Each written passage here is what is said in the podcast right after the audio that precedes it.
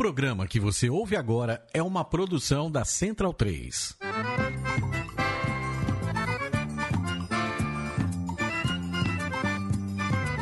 Começa agora com Gil Luiz Mendes, o seu podcast de futebol nordestino.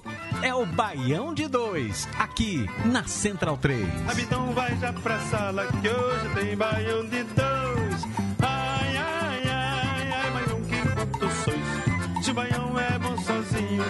Que dirá Baião de Dois. Ai, ai, ai.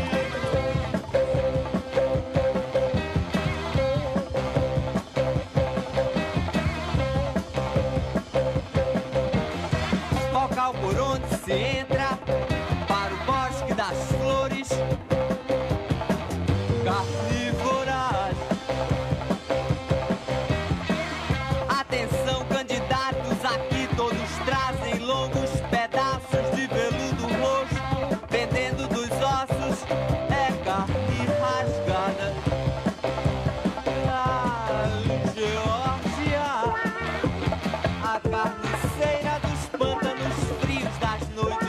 Baião de 2, número 262. Aqui sou eu mais uma vez, Leandro Barros, substituindo Gil Luiz Mendes. Mas apesar de substituir Gil Luiz Mendes, nós continuamos com o time titular aqui no Baião de 2, já que aqui no Baião não temos time reserva. né? Mais uma vez aqui estamos essa, essa semana com um dia de atraso, né? Enfim, às vezes as agendas não são muito compatíveis, mas chegamos aqui trazendo muito sobre cultura nordestina, futebol nordestino e o que rolar aqui nessa mesa de bar virtual.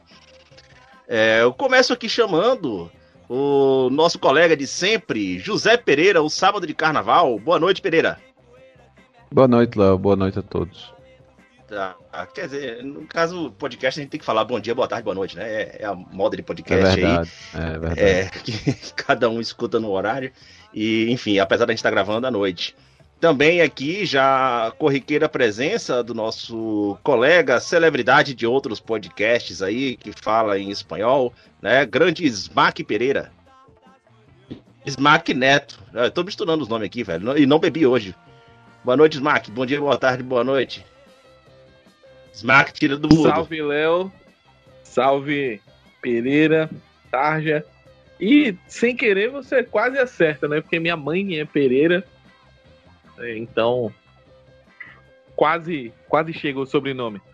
No mais, vamos lá, né? Falar um pouquinho sobre cultura, sobre bola e sobre a situação aí dos nordestinos. É, fui, fiz tipo um zagueiro, fui tem, ia fazendo um gol contra, mas a bola bateu na trave, né? Pelo menos não, não, não, não acertei o gol contra, não. e também aqui um colega que volta e meia aparece, desaparece, aparece, desaparece, mas hoje está aqui para falar do seu belo time, o time que lhe traz muitas felicidades. Maurício Targino. E aí, Leandro, beleza? Pereira, Smack. Rapaz, não, não traz tanta coisa não, meu bicho. E belo time que eu conheço é Juventus da Moca, né? Que tá no hino, e o belo o Botafogo de, de João Pessoa, né, velho? O esporte tem nada de belo, não. Não tem beleza, é só dor, ódio, sentimento, frustração e, e vontade de morrer. Mas, tirando isso, estamos bem. É, é isso aí. Então vamos para os destaques do programa de hoje. Jejum do Bahia completa 45 dias e Louser é demitido do esporte. CRB assume a vice-liderança enquanto Confiança está na vice-lanterna. Na Série C, o Belo continua sendo o único nordestino no grupo de classificação. E faltam duas rodadas na, frase- na fase de grupos da Série D. Quais vagas vão ser preenchidas?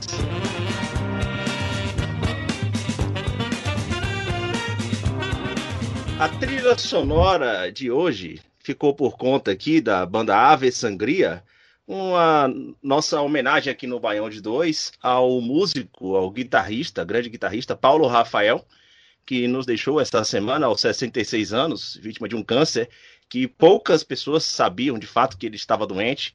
Eu, por exemplo, fui pego de surpresa com a notícia do grande guitarrista que é, foi muito noticiado como o guitarrista de, de é, Alceu Valença, é, o que já é uma, um, assim, um grande marco na carreira, se você é, ficar marcado pelas buscas de Alceu Valença.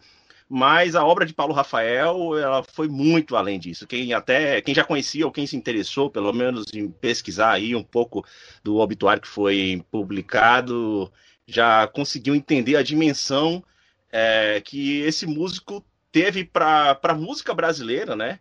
É, partindo ali da junção que ele, ele fez do levando o rock progressivo, misturando com outros ritmos muito característicos no Nordeste e trazendo uma sonoridade assim ímpar que foi um, grande marco na, na música brasileira. Então aqui a nossa nossos sentimentos à família e aos amigos, aos fãs e também aqui a nossa homenagem ao Paulo Rafael com a banda Ave Sangria. É, também aqui os recados nas nossas, das nossas redes sociais. Sigam o Baião, o Baião de Dois nas redes sociais, arroba Baião Podcast. Né? Basicamente no Twitter, que também essas últimas semanas andou um pouco parado, mas a gente já deve voltar com movimentar com algumas informações, além também do nosso Instagram, que já estamos ensaiando um pouco aí do uh, do, um retorno ao Instagram. Né? Por enquanto estamos aí nessas redes sociais, tá? Uh, colabore também com o financiamento coletivo da Central 3 através do apoia.se barra Central 3. É, isso ajuda a manutenção aqui do nosso programa e de diversos outros programas da casa. A mídia independente, ela depende de fato dessa colaboração individual aí, da, do financiamento coletivo para que a gente siga trazendo conteúdo de qualidade para todos vocês. Né? Uh, nós temos a nossa rádio Baião de 2 no Spotify e você pode ter acesso a diversos especiais que foram uh, publicados lá através da curadoria do nosso conselheiro Raul Holanda, que uh, já fizemos várias publicações lá como sobre o, músicas que falam do futebol, né, Consciência Negra e diversos outros, especial de São João e diversos outros temas que foram publicados, tá? Antes da gente entrar aqui na pauta do programa de hoje, é, eu queria só passar a palavra para o nosso colega Maurício Targino, porque Targino, você é, tem assim uma, o Paulo Rafael era de, era pernambucano, né? acabei não trazendo essa informação aqui para quem ainda não conhecia. Ele era, era de Caruaru, teve a sua criação também ali em Recife, faleceu no Rio de Janeiro. Mas é, que significado teve, Tagino, e que tipo de relação você teve com essa música de Paulo Rafael e como você é, viu essa partida dele aí, tão, que para muita gente foi repentina? É, foi repentina, né? 66 anos é é jovem, né? É, digamos assim, é, é novo, né? Pra... O Morri, porra, é um, um, cara assim que desenvolveu uma sonoridade, um estilo de tocar, de, de composição melódica também, acho que inigualável não no Brasil, mas no mundo inteiro, velho. Não existe timbre, com, nunca existiu timbre como o de Paulo Rafael, no Ave Sangria, com o Alceu Valença. Porra, o maluco criou a introdução de anunciação, né, velho? Assim, para, né, velho? Aquilo ali é um. Ele tá no, na, no imaginário de. É, qualquer admirador de boa música, né, velho? É, é pesado, cara. É pesado porque é, com 66 anos, para um músico, e um músico talentoso como ele, porra, você tinha muito tempo de, de contribuição ainda para fazer, sabe?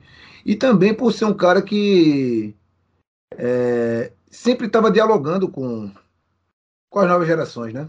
Então, não foi um, um cara que, que construía uma história uma história na música e ficou lá encastelado, né, velho? Ele estava sempre buscando novidade, né? buscando é, expandir os horizontes, os horizontes musicais dele. É uma perda, porra. Foi, aquela, foi a famosa rasteira, né, velho? Começar o eu soube no começo do dia, né, velho? Foi uma, uma rasteira, porra. Assim, comece bem. Paulo Rafael, comece bem, entre aspas, né? Muitas aspas do mundo, Paulo Rafael morreu. E desencadeando, né? É, do outro lado do oceano, morreu Charlie Watts também. Então a semana onde a música vai ficando mais pobre, né? Digamos assim. Acho que é isso. É, é, é a semana que a, a, gente tomou essa rasteira da música, né? Eu, inclusive, é. tenho um disco de Alceu aqui, dos diversos que foram produzidos aí, junto com o Paulo Rafael também, que é o disco Cavalo de Pau, né? Eu tenho um bolachão aqui. Sensacional que é uma assinatura dele fantástica, cara. Quem, se você escutar aquele disco ali, quem tiver oportunidade, pode. Os caras devem ter no Spotify, aqui eu escuto mais ele aqui no, no vinil. É, você vai ver o que é que ele consegue fazer ali através de, de cada faixa daquele disco, toda a sonoridade, tudo que ele consegue juntar com ritmos e você consegue identificar o que é cada ritmo e como aqueles ritmos vão se casando. É uma coisa fantástica, assim, realmente uma, uma obra aí para ficar marcada uh, ah, para a vida. Né? Agora, eu queria aproveitar logo a sua presença aqui, Targino, para a gente começar pela parte que lhe interessa aqui na pauta do dia. Loser demitido, né? E agora, o esporte e a... vai e vai para onde? Vai para a Série B, vai, assim, vai, vai continuar disputando as 21 rodadas que restam por formalidade e pelo campeonato particular com a Chapecoense, né? Para saber quem fica em último. Nessa, pelo menos nisso a gente tem uma gordurinha aí para queimar. Começa já na próxima rodada, né? Esse, esse showdown aí, esporte. Olha, aqui, ó. Já deu um grito de esporte aqui. É, beleza, hein? esporte. É, e né, desconcentrou minha linha de raciocínio aqui. E, assim, é, na verdade, eu, eu, acho que eu cheguei a falar numa das minhas participações aqui. O esporte caiu em 2020, só que não deu tempo. Tinha só 38 rodadas. Se tivesse 40, ele tinha caído. Né? E agora é, conseguiu não só não aprender com os erros de 2020, como é, dar um upgrade nesses erros, né? Continuou é, é gastando muito, né? Hoje eu tive uma informação sobre o salário de Loser, né? Informação não checada, ali apareceu no Twitter de um, de um, de um amigo muito ligado aos bastidores do esporte.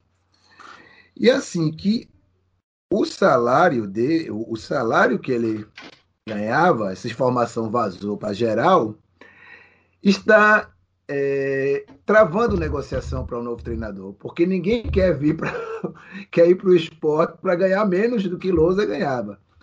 É assim, você, é, você pega um treinador jovem, que o grande feito dele foi ganhar a Série B com, a Chapecoense, né? Então, ganha uma, uma Série B. O, a Série B é um campeonato de respeito. Você subir como campeão, né? É, dá, dá respeito. Mas, cara, me desculpa pro salário que eu, que eu ouvi que ele ganhava hoje, não, cara. Não, é totalmente fora da realidade em, em qualquer circunstância. Sei lá, se ele fosse treinar. Vamos, vamos botar um endinheirado aí. Vamos botar o, o Palmeiras endinheirado. Pô, é muito alto. Eu não vou divulgar porque vai prejudicar negociações. Pode prejudicar as negociações. Vai que, vai ter a gente ouvindo, né? Tem a, tem a gente de treinador ouvindo a gente. Mas aí tá aí. É, Aí você vai terminar de inflacionar o salário. É, exato, vai terminar de inflacionar. Aí é, ficaram de anunciar esse treinador hoje. Quem foi, quem foi treinar já foi o treinador do Sub-20 com, junto com o César Lucena, que é o, o assistente técnico. Né? E você, aí aquela coisa. O, o clube já. O clube teve um, uma ruptura administrativa, né? Trocou, é, teve eleições antes do tempo, está quebrado, quebrado, mas quebrado mesmo assim. Não vou dizer estado pré-falimentar, porque eu não tenho, não sou Rodrigo Capelo para ter acesso aos balanços, né? Mas é, deve muitos infusos e não é, e não é segredo para ninguém. E fora que você vai ter que, no meio dessa crise toda, convencer elenco a dizer, olha, velho, o salário está atrasado, vocês vão ter que reduzir. E meio que fica, se, se permanecer na, na Série A, a gente vê como é que a gente se resolve. Se cair, vai para a justiça e pedir teu direito, tá ligado? Então, é, como é que você pode esperar que alguma coisa no time, nessas circunstâncias que eu acabei de descrever de uma forma meio caótica, porque não tem como descrever o estado do Esporte Clube Recife de uma forma que não seja caótica, como é que você pode esperar que vai render alguma coisa? Pega agora o último jogo, né, no, no, no sábado. Até minha senhora morreu de pena de mim porque eu fui buscar uma camisa da Topper para assistir o jogo. Aí ela até perguntou, a camisa da Topper é velha pra caralho, vai ver que eu tenho aqui. Ela, por que botou essa camisa hoje? Eu disse, porque a última vez que o Sport ganhou de São Paulo na ilha, eu vou de, fui, fui de Topper. Aí, quatro minutos, meu irmão, os caras tomam gol de Pablo, assim. E nos 86 minutos regulamentares mais acréscimos do resto do jogo, não teve, não ofendeu. Foi um. É, o, o, o, o leão foi um animal, digamos, inofensivo. Foi, sei lá, cara. Acho que até um, um, um filhote de gato é, tinha mais gana, mais vontade de fazer alguma coisa do que, o, do que o esporte contra o São Paulo no último domingo, né? pavoroso, assim. Você olhava e pensava assim, porra, é, ou esse time não treina, ou esse time não, quer nada, tá aí, sabe? Tá aí. É o, o, o, como é que se diz? Aquela metáfora lá que você usou do atendente de telemarketing, né, porra? Entra ali e fica é, cumprindo, nem cumprindo tabela, porque cumprir tabela, acho que ainda dá mais vontade de uma coisa, sei lá, tem bicho. Não, os caras simplesmente passando o tempo ali, indiferente do, do que vai acontecer. E o, o, o, o, o, time eu não sei, mas o que eu sinto da, da vibe geral de. Da vibe. Mesmo sem ir a campo né, há tanto tempo e tal, a gente sente como. A gente que acompanha nossos times há pelo menos 20 anos, no meu caso eu acompanho esporte, sei lá, acho que até antes de, de, de nascer. A já, sente já, que. Já, já, passava raiva de outras gerações, já, né? De outras gerações, não, não. Não, não se passava raiva, não, porque o futebol não era movido a raiva no passado, né, velho? Era movido a raiva porque o ser humano se tornou. É, botou a raiva como uma prioridade na vida, né, velho? Então, o que eu. Se bem que faltava um pouco, falta um pouco de raiva no time do esporte, mas. Sabe, é aquela coisa ali, tô com meu salário atrasado mesmo. Fim do ano acaba o campeonato, eu vou embora e, e foda-se pra lá. Depois eu vejo se eu vou gastar com advogado para tirar dinheiro desses miseráveis aí, né? Desses falidos do caralho. Né? E eu sinto que o, é, já tá. Entramos na fase da redução de danos né? É, cair pelo menos devendo menos e com alguma espinha dorsal formada, mas não vai formar espinha dorsal porque é, a, única coisa que poderia é, tirar o esporte do buraco, pelo menos na minha opinião, é, seria contratações de talentos da região e fortalecimento da base, que são duas coisas que o esporte foge, né? O esporte não investe na base e o esporte quer saber de jogador rodado, né? Rodado. Tem um, tem o RG de, de Minas Gerais para baixo, já vai buscar, tá ligado? Então. Vai, bota é... pra falar aí, velho. Já tô ficando puto. É isso aí, é isso aí. É, eu queria trazer aqui pra gente já.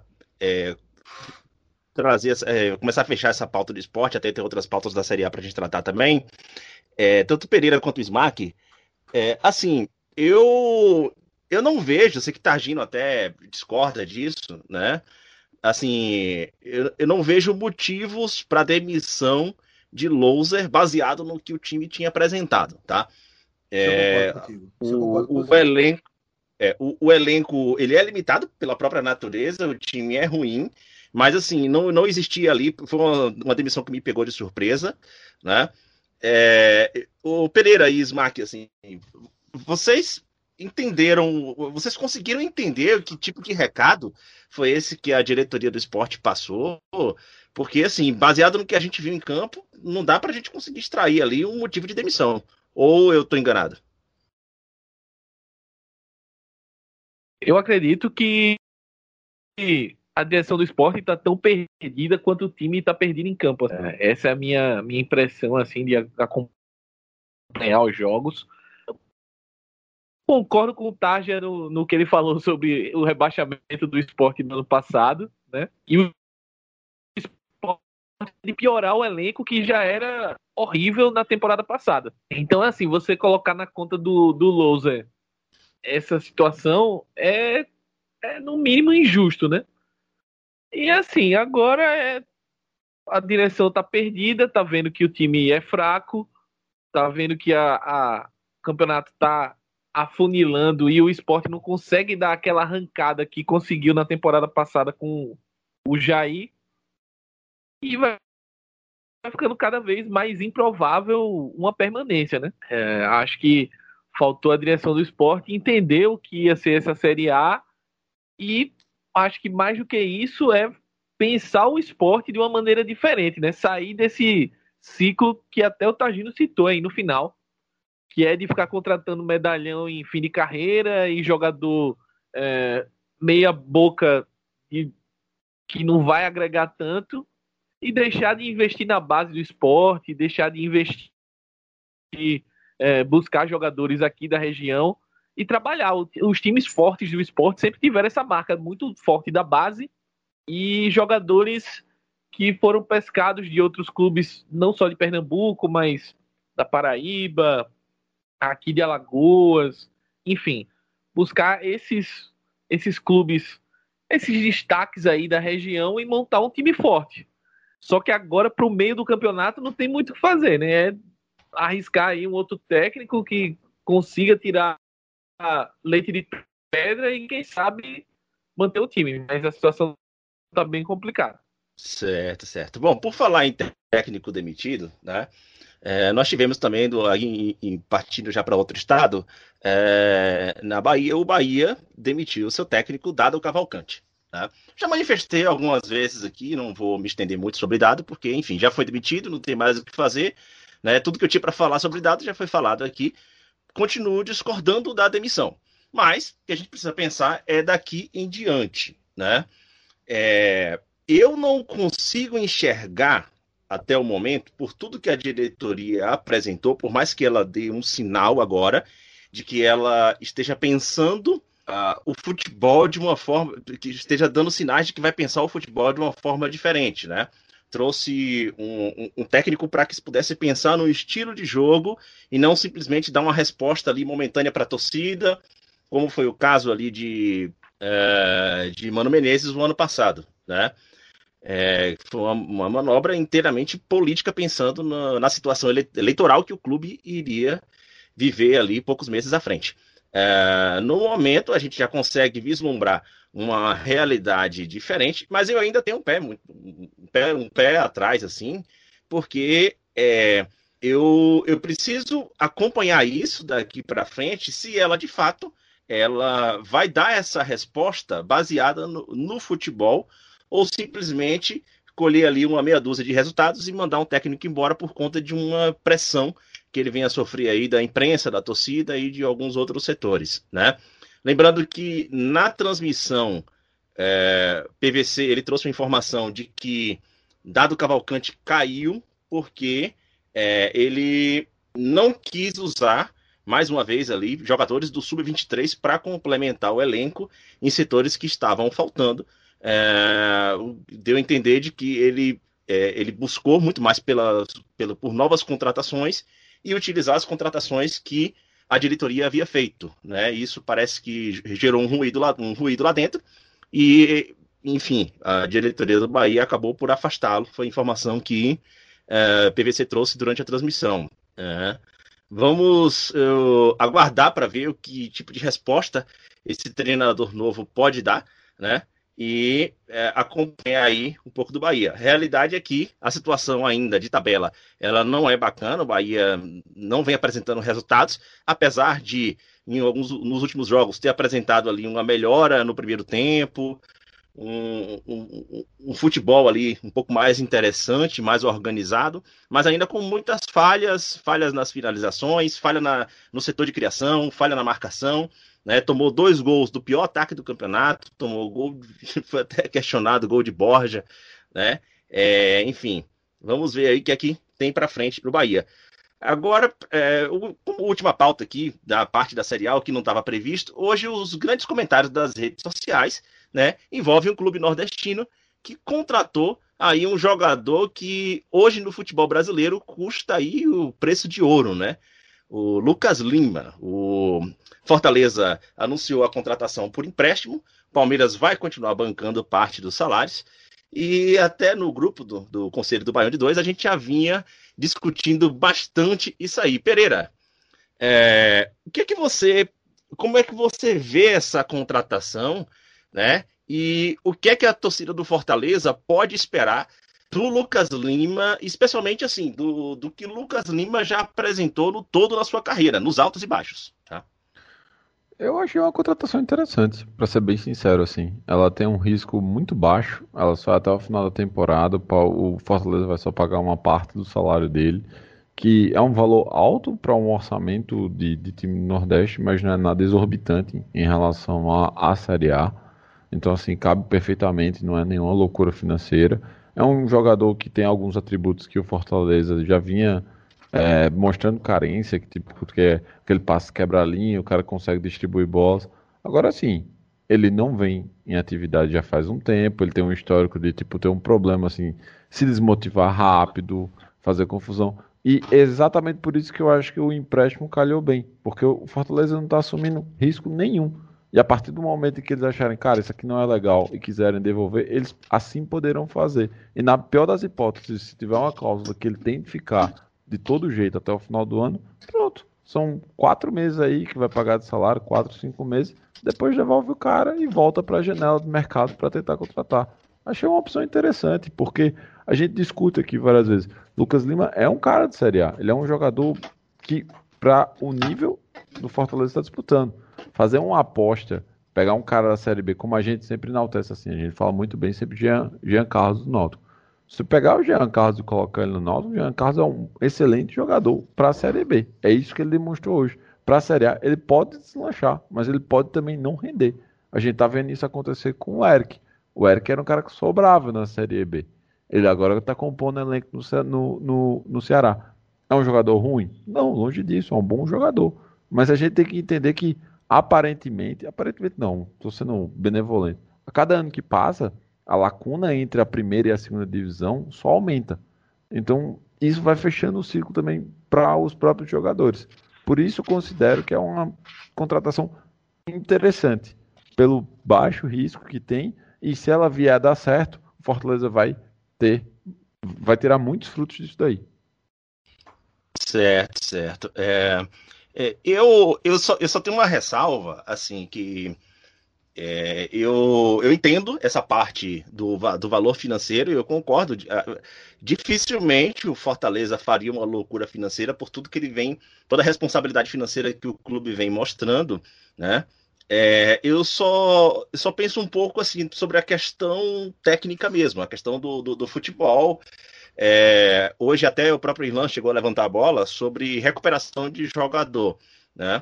E chegou a comparar com, com o Ceará ter recuperado Vina, né?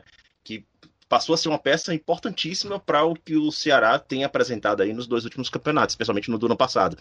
É, eu vejo um, um, detalhe diferente sobre isso, porque o é, Vina era um jogador que ele ele tinha, ele estava apresentando ali um momento de poucas oportunidades, né? E, enfim, os, não, não rendeu bem, não conseguia dar uma sequência quando não rendia bem. Lucas Lima ele foi um jogador que ele, ele teve muitas oportunidades de sequência na carreira e eu não consigo me recordar dele dando essa resposta, né? Você, é, mesmo assim, Smack, você, você consegue ver essa possibilidade do Fortaleza é, conseguir é, recuperar ali um pouco do, do, futebol que ele mostrou no início da carreira, ou, ou você está no mesmo nível de, de, de descrença que eu estou, né?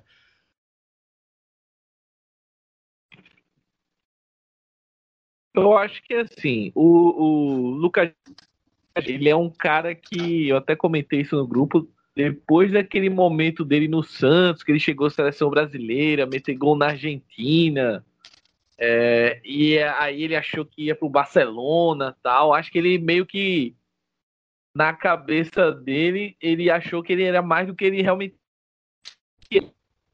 e aí, quando veio o choque de realidade, ele caiu no, na desmotivação que o, que o Pereira citou já. Eu acredito que essa oportunidade no Fortaleza é a chance de ouro dele, tá? Ele tá indo para um time que tá brigando por, no mínimo, chegar no Libertadores. Ele tá indo para um time que tá jogando um futebol muito bom, um futebol ofensivo, que favorece as características dele como meio-campista mas ele vai precisar entregar alguma coisa também. É, por dar uma contribuição maior na parte defensiva, ele vai precisar é, se movimentar um, um, pouco mais, né? Que a gente acompanha o Lucas Lima, os últimos jogos dele pelo Palmeiras. É um jogador muito estático, muito lento e lento não só de correria, mas na velocidade e raciocínio mesmo. Precisa dar três, quatro toques na bola para dar seguimento à jogada. Então, no time do Voivoda, ele vai ter que acelerar. Eu acho que é uma aposta que o Fortaleza pode fazer. Se você me perguntar, vai dar certo? Se fosse para apostar dinheiro hoje, eu, eu colocaria que não. Mas eu acho que é uma aposta que dá para ser feita. Se o Fortaleza tem condições de pagar o que vem sendo especulado aí, que é uma cerca de 20% mais ou menos, 20, 25% do que é o salário dele no Palmeiras. Tá ótimo. E é, é um salário que para a Série A tá, tá ok, né? E se der certo, digamos, se der certo, você ganha um jogador aí muito bom para essa reta final aí de Brasileirão e até Copa do Brasil. Eu não sei se ele já jogou Copa do Brasil pelo Palmeiras, mas sim, pode ser um reforço aí também. Certo, Ó, certo. Dá para ver. Ah, dá pode ver, falar, Pode falar. Dá para ver que nenhum de vocês teve Lucas Lima no time, né? Lucas Lima nunca jogou no time de vocês. Rapaz, eu vou tá te com falar. essa lambição aí, essa defesa, essa defesa assim, até o certo ponto calorada de um indigente desse, um indolente, sabe? Puta que pariu. Porra, tá vindo? Lucas, Lima jogou no esporte. Não quer quanto? ser jogador de futebol faz tempo. Ele, ele gosta do status que a profissão de futebolista dá. Não da profissão de futebolista. Pelo amor de Deus, galera. Pelo Sim. amor de Deus, o cara tá aí no, no, Santos e Palmeiras há quantos anos? Pô? Ele tava no Santos em 2014, eu acho. Isso, Já, ele foi para 2014, exato. Depois de ter jogado, anos. depois de ter jogado bem no esporte. É, jogar bem no esporte com Marco Aurélio, Marcos Aurélio até eu. Ele, esse era o ponto. Ele era que tinha que correr para Marcos Aurélio, pô ele, ele, não, ele não gosta de jogar futebol. Ele gosta do status de ser jogador de futebol. E assim, o, melhor, que melhor define o Lucas Lima é o tweet do Matheus Santos, guardei aqui, arroba underline Besquita Santos, respondendo ao tweet do jornal O Povo sobre essa contradição do Lucas Lima. Genial. Disse Lucas Lima joga de terno. Só falta usar algodão no nariz. É isso. Ó, mas assim, para fechar o assunto, eu acho que a gente teve uma contratação nas mesmas, inclusive assim, um enredo muito próximo que deu errado, mas que eu acho que se parece demais, que foi quando o Guerra foi emprestado pro, pro Bahia. Guerra Sim. não jogou nada no Bahia, nada, absolutamente nada. Ele vinha ali, ali entrou, entrou, em guerra mesmo. Foi. É, ele vinha de pouca atividade, estava é, encostado no Palmeiras, só que assim, guerra não, não foi nenhuma questão só física, ele teve problemas psicológicos, né? Ele, ele teve um, um, momento de depressão, inclusive por conta de um, do susto que teve com o filho dele, etc. E a gente estava falando de um cara que havia sido o melhor jogador da Libertadores três temporadas atrás. Lucas Limas figurou em seleção de bola de prata também há pouco tempo. É, é, esse é o ponto, assim. Só que assim, você vai falar que o Bahia correu muitos riscos ao tentar contratar a guerra? Não, não correu. Ele tentou, tipo, introduzir uma peça que eles não tinham no elenco naquele momento e não deu certo. Pronto. Entrou em paz, mandou o cara embora e, e seguiu a, a vida, velho. Entrou em paz. Eita, que ele não perde a chance, velho. É. Não, não, cara. Ele não Pereira sempre tem que. Depois disso, depois disso não tem nem mais assunto aqui sobre, sobre Série A. A gente já precisa Graças passar o a jeito pra Deus. Série B, Bora, né? E... bora pra Série aí, B, bora a tá bora, né? que eu, eu preciso, bora que eu preciso falar aqui com o nordestino que está no G4. Smack, CRB 2, Remo 1, lá em Belém do Pará, né? É, dois gols aí de Renan Bressan.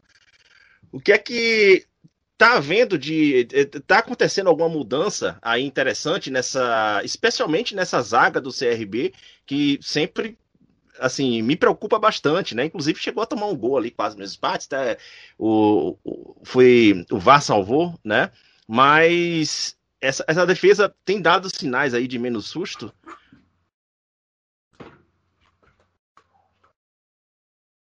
Primeiro eu queria dizer que a grande mudança é o VAR, né? Obrigado, VAR. Os dois pênaltis foi graças ao VAR e o gol anulado do 2 a 2 que seria o 2 a 2 do Remo, foi bem anulado pelo VAR. O meu ver, os três lances corretos.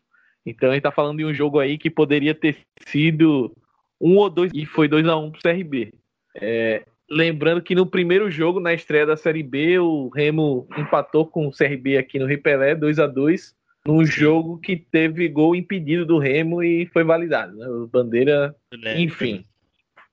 Então, esse, esse destaque aí inicial para o VAR na Série B, até para pontuar aí para a galera que está acompanhando e, e não sabe, né? Foi a primeira rodada do, do VAR na Série B e no jogo do CRB ele trabalhou bastante. Sobre a defesa, eu acho que essa dupla aí, Gun e Caetano, tá, tá se encontrando, tá se entrosando cada vez mais. O time tá encontrando uma certa consistência defensiva, ainda que eu acho que a posição de volante no time seja bem abaixo aí da média. E o CRB sofre muito com isso, né? E ainda sofre um pouco com bola parada. Melhorou, mas ainda tá sofrendo um pouco e quase perde nisso, né? O, o gol que foi anulado veio numa bola parada. Mas eu acho que o CRB tá num momento bom em geral. É, é um time que, para minha surpresa, até quando tá jogando mal, ele tá conseguindo pontuar, que eu acho que isso é importante na Série B. Né? Antes desse jogo contra o Remo, teve um jogo contra o Vitória que foi horrível assim do jogo. O CRB começou bem, fez um gol e depois desaprendeu a jogar futebol. O Barradão é mágico, como a torcida do Vitória brinca, mas é mágico contra o CRB. É incrível como o time desaprende a jogar, não ganha de jeito nenhum lá no, no Barradão. Para esse segundo turno, agora vai, vai pegar o Cruzeiro, né? Que tem sido Sim. vítima nos, nos, do CRB nos últimos confrontos. O CRB está cinco jogos invicto contra o Cruzeiro. Mas é um jogo que o, Cruzeiro aí vem com o pô fechou, animado, né? Depois de sair um pouco ali da, da zona da confusão. Vamos ver. É, é, CRB tem a volta do Diego Torres, que estava um processo aí de ah, não jogou o último jogo por questões pessoais, tudo muito muito obscuro, digamos assim, né? Muito ninguém sabe direito o que aconteceu. É, ele alega questões pessoais, mas muita gente especulando uma possível saída. Depois a direção veio se apressar dizendo que não tinha proposta nenhuma por ele, nem o, o próprio empresário confirmando que não tinha nenhuma proposta, que o Diego não ia sair. Chegou a, a pintar uma, uma especulação aí que o esporte estaria interessado no, no Diego Torres, mas é, não se confirmou, pelo menos aparentemente. E o time deve ir com o time titular, né? Uh, o time estava desfalcado contra o Remo, é importante também destacar isso, né? Além do Diego, o Pablo Diego não jogou e não jogou também é, o volante, né? O Martin. Então, uh, o time tá com um elenco aí interessante, tá muito consistente, isso que tá me chamando a atenção no CRB, e tá conseguindo pontuar mesmo quando joga bem. Isso é uma receita de time que normalmente sobe, né? Mas ainda tá tudo muito próximo. Eu, eu sou regateando raiz e, e, que sabe que o CRB ama entregar, então só, só acredito vendo. Então vamos, vamos esperar aí a sequência da temporada, mas até agora o torcedor do CRB tem, tem que comemorar assim a, a campanha até aqui, porque tá acima das expectativas. É, vamos, vamos ver aí a, se a gente consegue ter de volta aí um time alagoano na primeira divisão. É, Pereira, a gente já partiu para o outro lado da tabela. É, o Confiança, cara, ele perdeu do Cruzeiro de 1 a 0 e ele agora enfrenta o Goiás nessa quinta-feira. É, diante, inclusive, de uma troca de técnico que já foi recebido aí com um belo carinho da torcida, né? É para realmente o torcedor já começar a arrancar os cabelos aí com o destino do confiança ou apresenta sinais aí de, de que pode sair alguma coisa. Eu, assim, eu já, já tô quase que jogando a toalha sobre confiança, tá? Pode sair nada. Eu tô dando. Tipo, a contratação do Luizinho Lopes é, é, uma, é uma assinatura no recibo de que estamos desistindo. Luizinho Lopes é tipo um treinador jovem também, assim, circulou bastante por aqui. Mas recentemente ele não tem feito grandes trabalhos. Ele passou muito mal no 13 em 2019, foi para o Manaus, tava na Jacuipense, cara. Jacuipense tá tipo de mãozinhas dadas com Santa Cruz para ser rebaixado. Então, como assim tu pegas um treinador que tava brigando para não cair na Série C? Tudo bem que ele ficou pouquíssimo ele tempo, fez, né? Ele foi ele fez duas partidas. Ele fez Exato, partidas, ele foi, né, ele foi anunciado ainda agora. Mas assim, como é que tu, tu, tu te credencias a isso? de novo, eu acho que havia opções. Como eu falei, tipo, você poderia pegar um treinador como Francisco Diá e colocar lá dentro. Francisco Diá treinou Série B já. Ele treinou Série B. Luizinho não.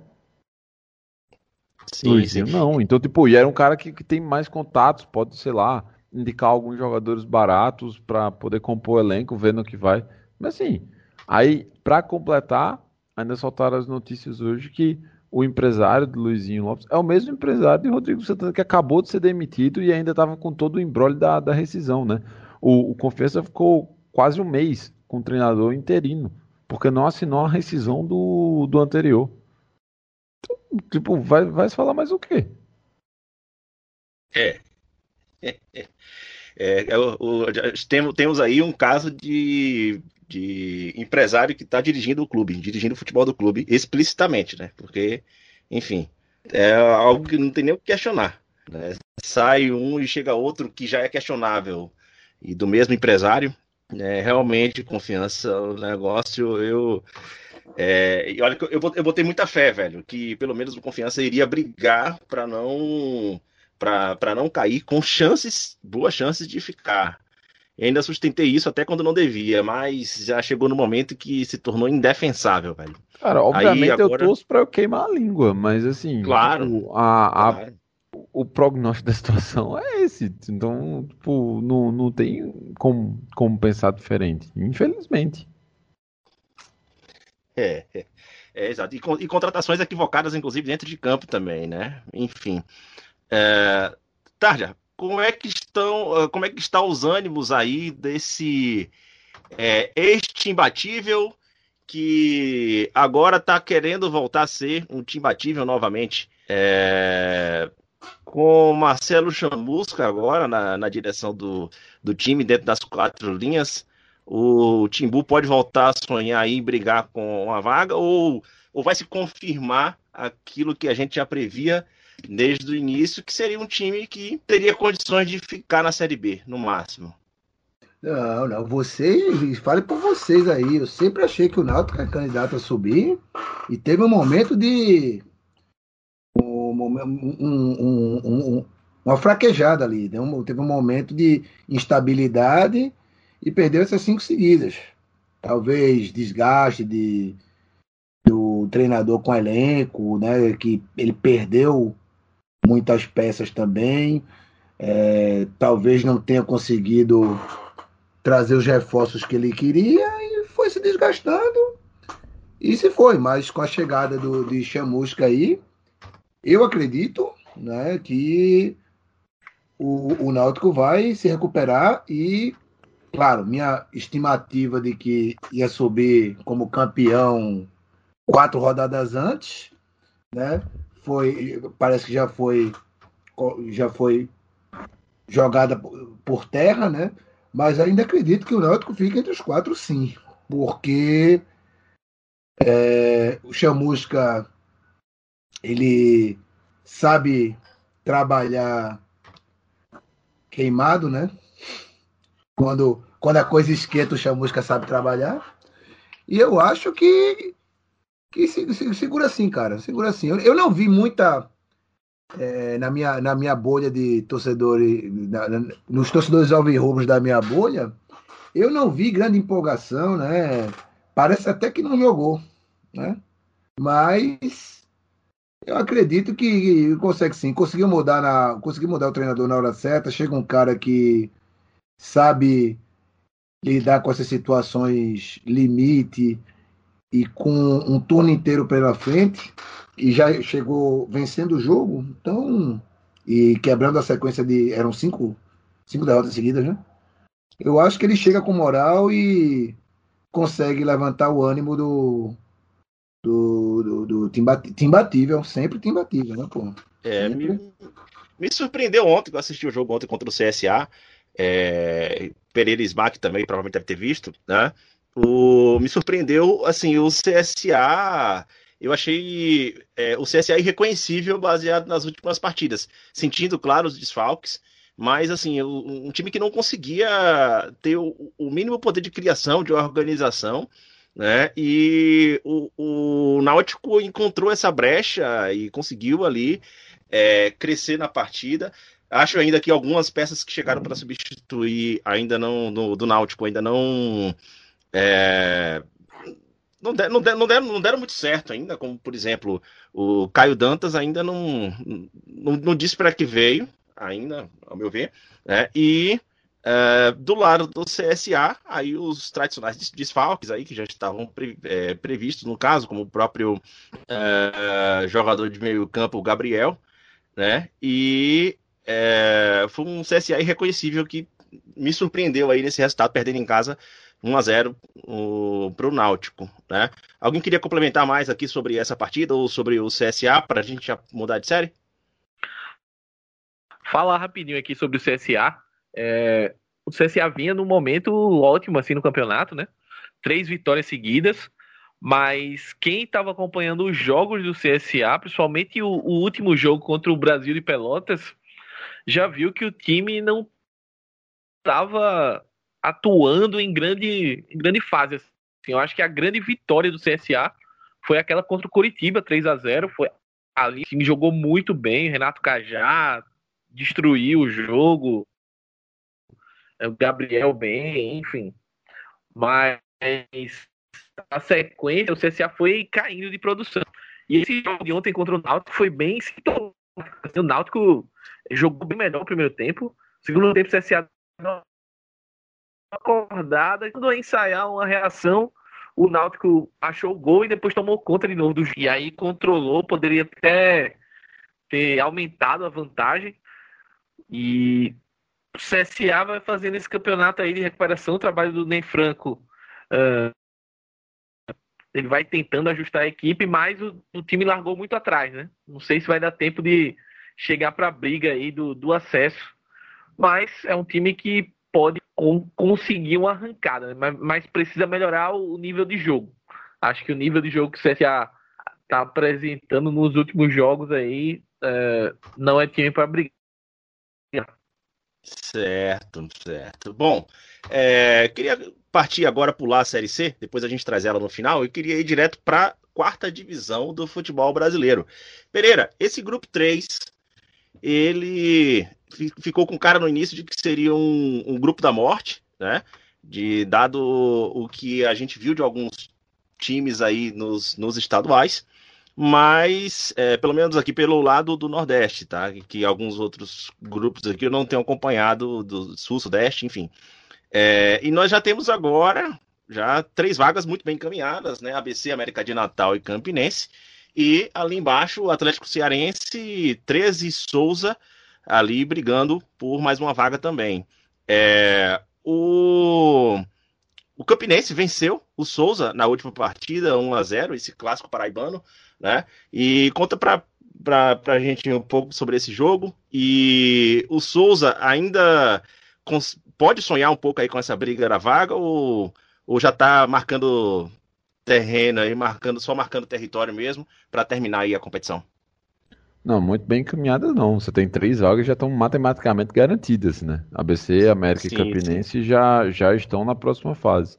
É, o Souza ele já desistiu do campeonato, já, já faz um, algumas rodadas, faz cinco é, ou faz quatro rodadas que o Souza não, não faz um gol. É, foi desfazendo do elenco, as peças foram trazendo não convenceram. Então a última vaga vai ficar entre Atlético e 13, Atlético do Ceará e 13. E há um confronto direto entre os dois, se eu não me engano, que é inclusive na próxima rodada. Qual é a questão? O que é que tem em jogo aí? Se o ABC ele vence a próxima partida, aí ele é o primeiro do grupo. Mas se o ABC não vence e o América acaba vencendo o Campinense, aí o América é que pode terminar em primeiro.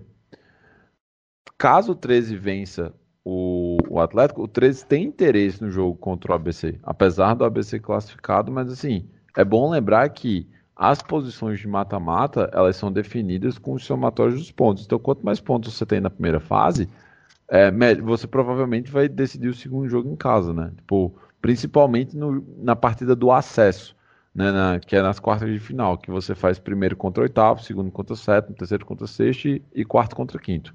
Então, é isso que está em jogo agora.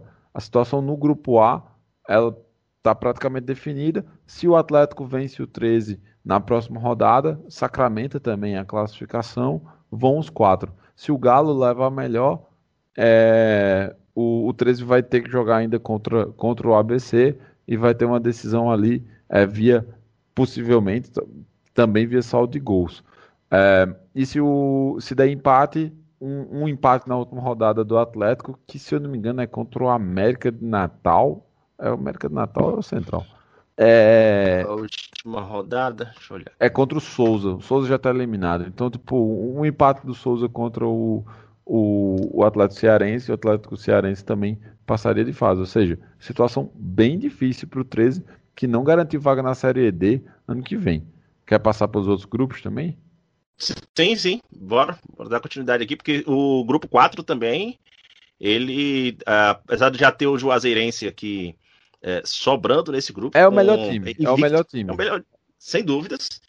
Uh, inclusive, assim, é, do Nordeste, atualmente na, na série na série D jogando, eu ainda arrisco dizer um, um, arriscar aqui meio inseguro, mas eu arrisco dizer que é o que tem apresentado o melhor futebol aí na, na, na quarta divisão.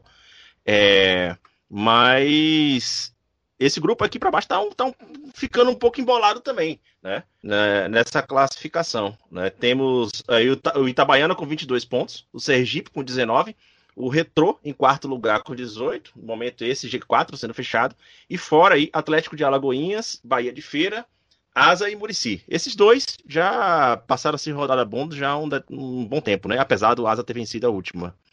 Né? Mas como é, como é que fica essa briga aí para essas mas últimas o vagas? Asa, mas o Asa venceu o Murici, né? Então, assim, Isso. foi o duelo do, dos mortos, assim, campanha ridícula dos dois alagoanos. Tem que ver até quem eles vão pegar nas duas últimas rodadas aí, porque pode ser o fiel da balança aí para o G4. Sim, sim. Isso, o Atlético, é... é o Atlético da, o Atlético de Alagoinhas é que, digamos assim, ainda tem, tem boas chances e é exatamente o último adversário do, do Asa. A última rodada é contra o, contra o Atlético em Alagoinhas. Então, é, essa é a partida que, que vale a pena ficar de olho. De fato, assim, o Bahia de Feira já também já era, assim, já foi, não, não tem mais o que se fazer. O retrô, cara, o retrô é, é, uma, é uma grande gangorra, assim. Tipo, ele, em tese, tem um bom time, mas ao mesmo tempo não é confiável. O que é que joga em favor dele? A última rodada é contra o Murici, pronto. Então, e pega a, próxima também o confronto direto contra o Sergipe. Então, esse é um jogo muito importante para o Sergipe, porque se eles vencem, aí estão também basicamente garantidos na, na próxima fase. O, o Itabaiana também já está classificado. É, vai ver. Lembrando que esse grupo é exatamente o grupo que vai ter o cruzamento com o grupo A3, né? ABC América Campinense e um e Atlético é, do Ceará ou 13. Então, a gente tem basicamente aí duas vagas sendo disputadas por três times, porém qualquer tropeço do Atlético de Alagoinhas acabou. Sim, sim. É, os, os baianos, fora a Juazeirense, né, os baianos realmente também é, não têm dado sinais, apesar de já ter feito uma gordura de pontuação aí. Nessa, para essa reta final, eu não consigo ver aí um, um gás para que possa dar uma complicação, uma, uma briga na classificação, né? Eu acho que vai ser muito aquela classificação assim desse, é, desse grupo muito por quem foi o menos pior ali para pegar as últimas vagas do que realmente ocorreu uma briga para de disputa mesmo ali nas, nas últimas vagas. É, temos ainda também o grupo 2, que tivemos uma cena curiosa, né, velho? No, no último sábado, entre Moto Clube e Juventude Samas, né? Que o, o treinador Massinho Guerreiro, ele levou amarelo por ter feito falta num jogador, cara. Isso, era é. ali que ele estava lembrando os, os tempos de, de, jogador, né? Mas não é aquele Massinho Guerreiro que foi do, do Palmeiras, tá? é um outro que já chegou a rodar muito pelo Norte Nordeste, Paysandu, entre outros estados aqui também, é, quer dizer, no, nos estados do Nordeste, né? E que segue sua carreira como treinador, né? Mas é um grupo também que é, nessa última parte aqui, nós temos o, o Guarani de Sobral. O Guarani está já com 25 pontos, né? mas temos o 4 de julho com 20, Motoclube com 18, Paragominas com 17, e aí na sequência, Imperatriz com 15, Palmas com 14 e Juventude Samas com 14. O Tocantinópolis já foi. Né? O, o, Imperatriz ainda consegue. É, é possível beliscar uma vaga, velho? Eu não tenho acompanhado de fato nada do futebol do Imperatriz. Né? Algumas notícias eu vejo lá através da, de Ana Portilho, mas essa temporada eu não acompanhei muito. É possível o Imperatriz tentar beliscar essa vaga aí? Ou esse grupo ele pode se encaminhar aí com essas quatro vagas? É improvável porque eles vão pegar o 4 de julho. O 4 de julho ainda tem chão, assim. O 4 de julho ainda precisa da exatamente de, digamos, um empate para se garantir. Tudo bem, seria tipo uma coisa maluca caso o 4 de julho não se classificasse. É, mas eles, eles ainda precisam se, se garantir.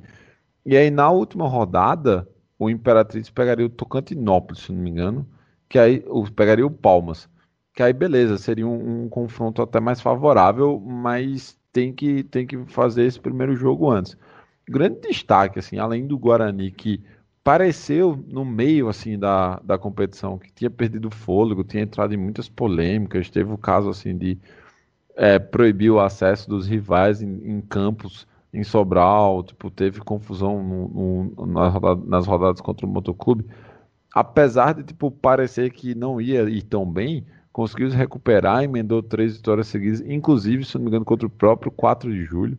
Então se garantiu na primeira fase, vai pegar o quarto colocado do grupo A1, que é um grupo muito fraco, é, que é o grupo do, dos times do Norte, assim, de um nível sorrateiro, muito, muito ruim. É, então, vai ter, em tese, um confronto muito mais fácil é, para avançar de fase. E o destaque assim, que, que ressurgiu é, dentro da competição foi o Motoclube. O Motoclube que começou com um ano assim, muito fraco, assim, um, um elenco ruim, é, teve muitas trocas de treinador. Teve o caso do presidente que ficou internado por conta de Covid. Conseguiram montar um elenco um pouco mais competitivo. Ted Love está assumindo a responsabilidade, está aparecendo muito nas, nas partidas, como imaginas que, que ele já faria. E aí conseguiram três vitórias nos últimos quatro jogos. E tem uma tabela, digamos assim, um tanto favorável, já que o último jogo deles é exatamente contra o Tocantinópolis apesar de próximo jogo ser contra o Guarani de Sobral, você consegue arrancar um empate lá no Junco, decide em casa contra o time que já está eliminado e você garante de fase. Então, é, é, esse é o cenário do, do, do Papão do Norte. Certo, certo. É, a gente já mudando agora aqui de divisão, né? Eu queria aproveitar logo com você aqui, Pereira, para a gente já mandar um embalo aqui também com o Belo. Né? O Belo perdeu o último jogo, né, por 2 a 1 em casa para o Floresta. Né, e traz aquela sensação né, de agora vai, agora vai, e não, não chega na hora que precisa de fato engrenar. Já era uma classificação que já teve um empate aí na, na, na penúltima rodada, né? Que foi assim um empate bem broxante contra o Volta, Volta Redonda pela, pela condição de tabela, né? E especialmente, não o, que o Volta Redonda seja qualquer adversário, que está brigando ali, mas na, o Belo deixou escapar esse, esse resultado aí, esses pontos, que poderia dar uma tranquilidade muito maior para ele na Série C. Tá faltando elenco para o Belo conseguir manter essa pegada, Pereira, ou, ou é nível de desconcentração mesmo? É, eles estão perdendo o nível de concentração para garantir essa vaga logo para a próxima fase? Não, não acho que esteja. Quer dizer, eu não acho que esteja faltando elenco pelo futebol que eles têm apresentado ultimamente, que tem sido bom. O, mas o Botafogo teve muitos problemas de contusão durante toda a temporada, assim, muitos mesmos, ao ponto de é, muito azar do camisa 9 contratado, lembrando aqui que foi o Bruno Gonçalves, que é um excelente atacante, ele teve uma lesão do ligamento é, colateral logo no, no, no, primeiro mês de temporada e perdeu a temporada toda. Esse aqui foi só um exemplo. É, mas eu acho que o Botafogo ele, ele, deu uma vacilada contra o Volta Redonda na rodada anterior a essa, tomando gol nos acréscimos de, de Olávio, o artilheiro do Brasil, com um a mais. E aí, ontem Oh, e no último jogo, o Leston Júnior, ele meio que deu uma amarrada, assim. Ele deu uma aula em cima de, de Gerson Guzmão. É, não conseguiu, o time Botafogo não conseguiu em nenhum momento criar nada, criar nada mesmo, assim. Foi, foi um futebol muito apático. Eu acho que, é, eu acho que esse é o problema, assim. Eu, o Botafogo, ele é um bom time, ele deve se classificar, apesar dessa loucura que é a tabela. É, é um dos que tem, demonstra futebol mais convincente mas ao mesmo tempo ele não é, digamos assim, seguro o suficiente para você cravar que vai brigar. E aparentemente esse ano o outro grupo, o grupo B, ele tá com times mais encaixados, ele tá com tá com time melhores montados. E aí isso deixa uma grande incógnita, porque apesar de, por exemplo, no ano passado a gente ter tido um Santa Cruz que sobrou e acabou falhando é, no fim, é, eu fico com a impressão que esse ano pode ser um, um, um pouco mais difícil, mas é, ao mesmo tempo reitero que eu considero o Botafogo um time que vai se classificar. O problema é que provavelmente, ou muito perigas para que ele seja o único nordestino, mais uma vez, a, a brigar pelo acesso. Sim, sim. O ano passado só tivemos o Santa e que também, enfim, que, que a continuidade também não seja o destino do Santa, mas aí já é uma discussão muito além, né? É, para a gente encerrar também aqui a Série C, queria também, uh, se vocês tiverem alguma opinião aqui, algo acrescentar sobre o restante da tabela, tá? É, o Santa Cruz, enfim, velho, já, já, já é praticamente um caso perdido aqui, na, tá muito difícil a recuperação pelo que a gente vê né, em campo, assim, é, o Santa Cruz conseguir dar a volta por cima, Aí, de fato, só um milagre. Santa Cruz e Jacuipense. É, a Jacuipense, pelo que fez no Baiano e pelo que vinha fazendo ali, a gente já esperava, não que o Santa tivesse sido lá grande coisa, né? Mas é, pelo histórico aí de e o peso e o orçamento também, possibilidade de orçamento, é, a gente acaba se surpreendendo com essa campanha pífia do Santa Cruz, mas não pelo que eles fizeram na temporada, né? Porque o que fizeram, de fato, é para ser rebaixado para a Série D sem dúvidas. E um detalhe que me chama a atenção aqui é o Ferroviário, cara, porque o Ferroviário, ele ele vem de uma sequência, salvo engano aqui, de oito, jo oito jogos de invencibilidade, né? Mas é um time que empata muito, né? São, já são sete empates na, junto aqui com o Tom Bense, Volta Redonda e é, o Tom Benz volta redonda. E na sequência aqui, acho que seis empates seguidos o, o Ferroviário tem. É, é, é eu, eu, não, eu, não, eu, não, consigo ver de novo o Ferroviário brigando por essa, essa vaga aí entre os quatro, né? Tinha uma esperança maior pelo que ele fez no estadual, mas no momento eu não consigo ver. Né? Eu tô enganado, tô, o, ou realmente, assim, o Ferroviário já entregou também os pontos mais uma vez aqui no segundo turno? Cara, eu concordo que eu não diria que ele entregou os pontos, mas que ele não consegue convencer. O, o mais engraçado é isso, é que o time vem de cinco empates seguidos é, e mesmo assim continua na briga. Eu acho que a diferença talvez seja essa, que há uma contribuição dos outros adversários também, porque eles tampouco conseguem manter uma, uma regularidade. Então isso faz com que o Ferrão permaneça na briga. É, eu ainda, eu sinceramente, eu ainda vejo condições do, do, do Ferroviário ele, ele, passar de fase.